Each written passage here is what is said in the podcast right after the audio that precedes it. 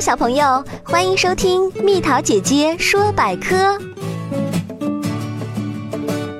为什么董小姐这首歌里“爱上一匹野马，可我的家里没有草原”这句话会引起如此强烈的共鸣？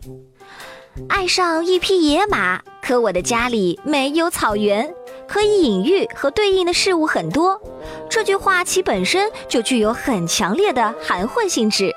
野马可以指代爱人、爱好、所欲追求的事物，还有理想，甚至可以是野马本身。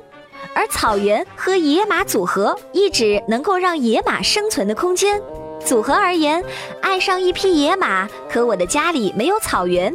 这句话所隐喻的，可以是任何一个心向往某件事物却求之而不得的人的心声。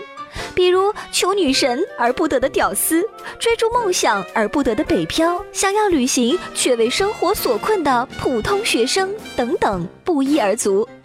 人的欲求何其之多，能完全满足自己欲求的人又何其之少。很多人对这句话有共鸣，就不难解释啦。